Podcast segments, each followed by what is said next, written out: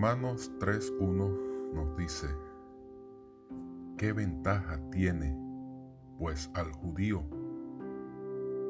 o de qué aprovecha la circuncisión?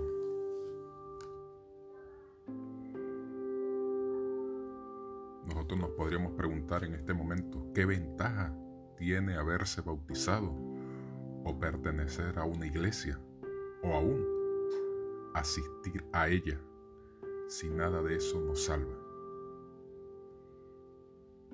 ¿Verdad que te has preguntado esto en algún momento?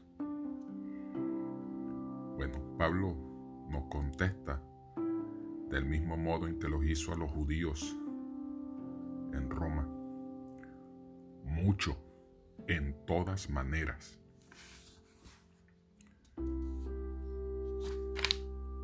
Mucho, en todas maneras.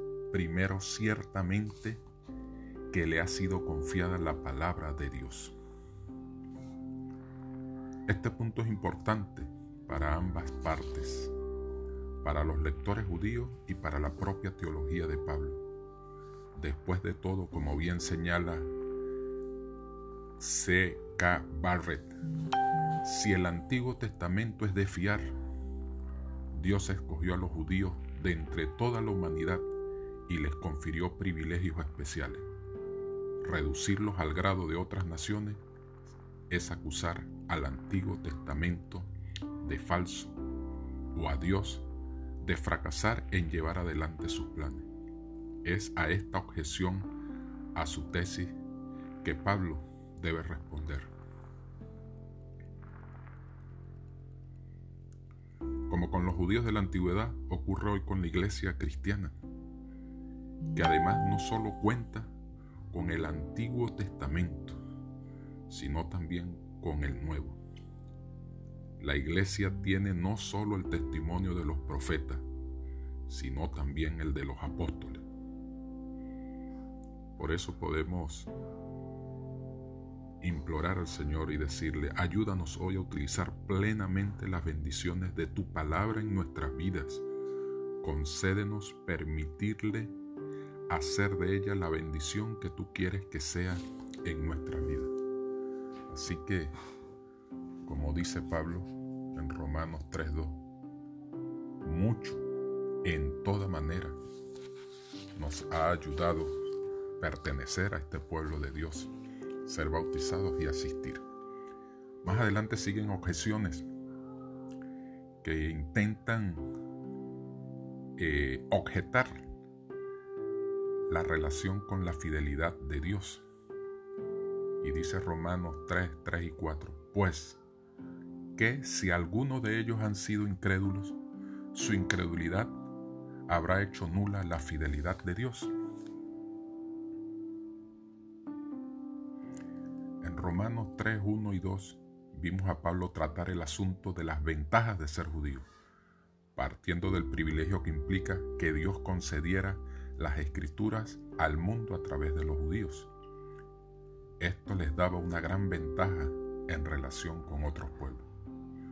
Como cierto autor señalara, al poseer la ley, los judíos tenían una ventaja sobre los paganos similar al de la persona educada que tiene mejores oportunidades en la vida que aquel que nunca ha asistido a la escuela. Sin embargo, ese privilegio condujo a la segunda objeción en la mente de los oponentes de Pablo, que si algunos de ellos han sido incrédulos, que si algunos de los judíos, careciendo de fe, fallaran en responder adecuadamente a la misericordia de Dios, lograría su falta de fe o de respuesta apropiada anular la fidelidad de Dios? ¿Continuaría Dios siendo fiel a sus promesas del Antiguo Testamento de bendecir a quienes le amaran y juzgar a los impíos? Estas preguntas son cruciales para Pablo y su audiencia, pues si Dios dejara de ser fiel a sus promesas, nada más tendría sentido. Si no podemos confiar en que Dios sea fiel a sus caminos, en nada podemos confiar. Pablo responde a estas preguntas con la negación más contundente a su alcance. En ninguna manera. Versículo 4. Otras versiones rinden este texto así. No, ciertamente. De ningún modo. Nada de eso. Por supuesto que no. Sea Dios veraz y todo hombre mentiroso. La idea es que aunque ningún ser humano fuera de fiar o en lo que concierne al cumplimiento de sus promesas, Dios es y será absolutamente fiel. Él sí mantiene su palabra. Pablo continúa su exposición citando en Romanos 3:4, para que sea justificado en sus palabras y venzas cuando fuese juzgado. De este modo vindicó su pacto de fidelidad, fue fiel a sus promesas a pesar de la infidelidad de David. Ciertamente, cada día podemos alabar a Dios por depender de su veracidad. Del mismo modo, podemos depender de las promesas de su palabra.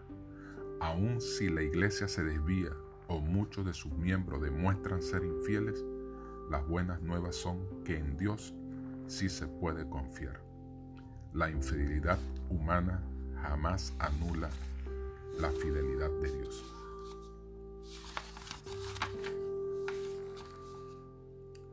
Luego Romanos 3, 5 y 6. ¿Será injusto Dios que da castigo? Hablo como hombre. En ninguna manera.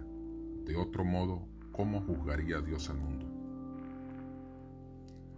La esencia de la objeción presentada en Romanos 3.5 es que si muestra injusticia, resalta la justicia o rectitud de Dios y magnifica su gloria, no sería justo que Dios castigara a los pecadores. Después de todo, según el razonamiento que da pie a esta objeción, si nosotros no pecáramos, no se podría mostrar que Dios es justo. Por lo tanto, dado que al pecar lo hacemos, al pecar le hacemos un favor a Dios, ¿cómo podría volverse contra nosotros y castigarnos por ayudarles? En ninguna manera, dice Pablo. Con ella corroboró enfáticamente su desacuerdo con semejante razonamiento. Más aún, continuó con él hasta llevarlo a sus últimas consecuencias. De otro modo, ¿cómo juzgaría Dios al mundo? Quizá nosotros hubiéramos esperado una respuesta diferente. Pero Pablo optó por responder con una pregunta que obviamente implicaba que Dios era justo y por lo tanto que estaba más que calificado para juzgar al mundo. Siendo que ningún judío dudaba del juicio venidero ni de la justicia de Dios, la objeción del oponente judío de Pablo cayó por su propio peso.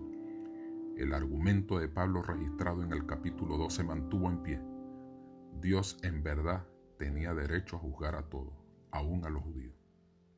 De dos cosas Pablo estaba seguro, Dios es justo y juzgará al mundo. Podemos ciertamente agradecer que estamos en manos de un Dios misericordioso. Sobre la intensidad y profundidad de esta característica divina, disertará Pablo más adelante. Luego en Romanos 3, 8 ¿Y por qué no decir, como se nos calumnia y como algunos cuya condenación es justa, afirmaran que nosotros decimos, hagamos males para que vengan bienes?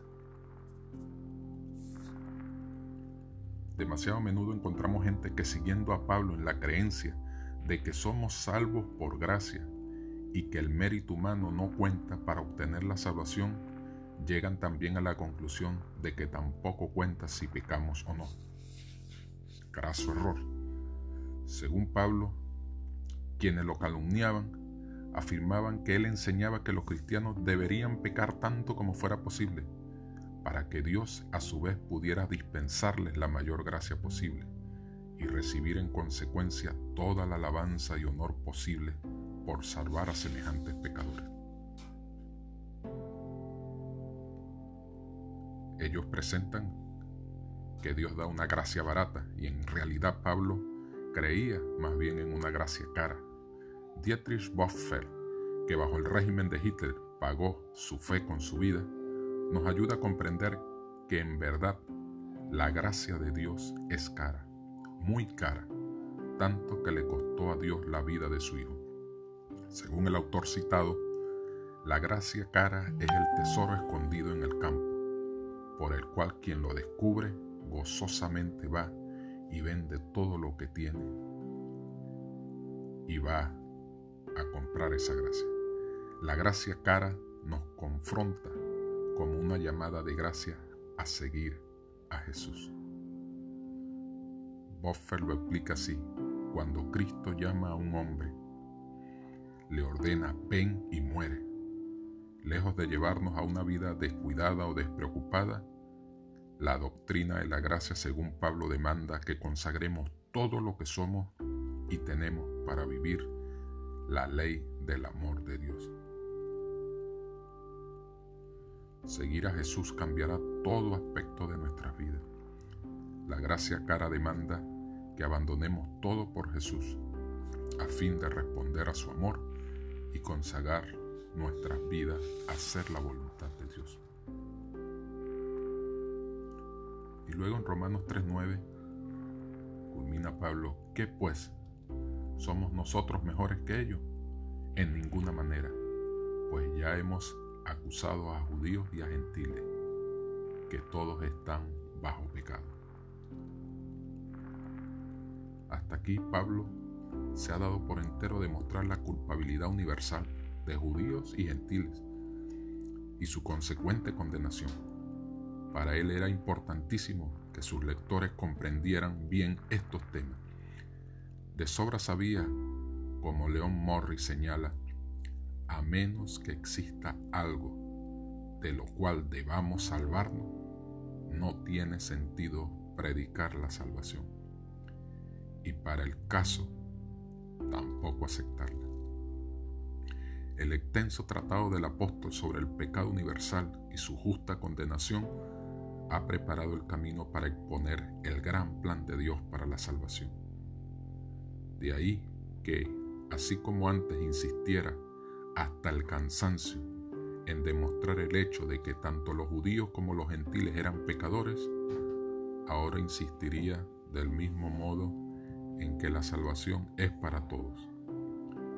La gran salvación provista por Dios no conoce barreras raciales, étnicas ni de ningún otro tipo. Su gracia es tal cual, gratuita y para todos.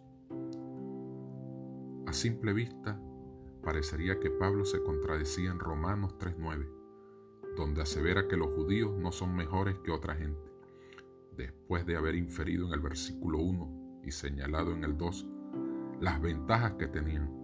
Sin embargo, no se contradicen en los versículos 1 y 2.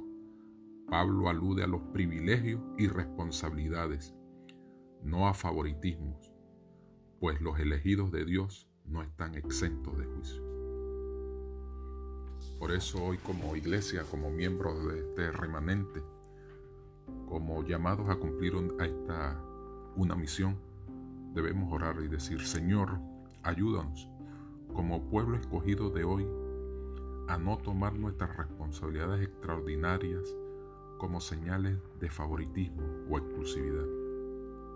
Concédenos aprender y aprender la humildad que nace del reconocimiento de nuestra propia debilidad. debilidad. Ayúdanos a darnos cuenta de cuánto necesitamos de tu gracia y a estar dispuestos a aceptarla. Y sobre todo, a mantener, a mantener nuestros ojos fijos en tu fortaleza, más que en nuestras debilidades. Dios añada bendición a su palabra.